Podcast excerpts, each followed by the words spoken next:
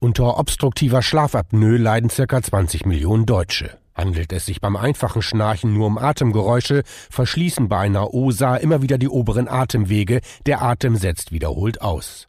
Langzeitfolgen wie Herzinsuffizienz, Schlaganfall und Depression sind möglich. Standardtherapie ist eine CPAP-Maske, die aber oft Probleme bereitet, sagt der HNO-Spezialist Privatdozent Dr. Rainer Seidel vom Unfallkrankenhaus Berlin. Alternativ gibt es innovative Verfahren wie den Zungenschrittmacher, der die Atemwege über eine Stimulation des Zungennervs offen hält. Eine verträgliche Methode, die Atemaussetzer sicher reduziert. Mehr unter Therapie auf Knopfdruck.de, eine Initiative von Inspire Medical Systems.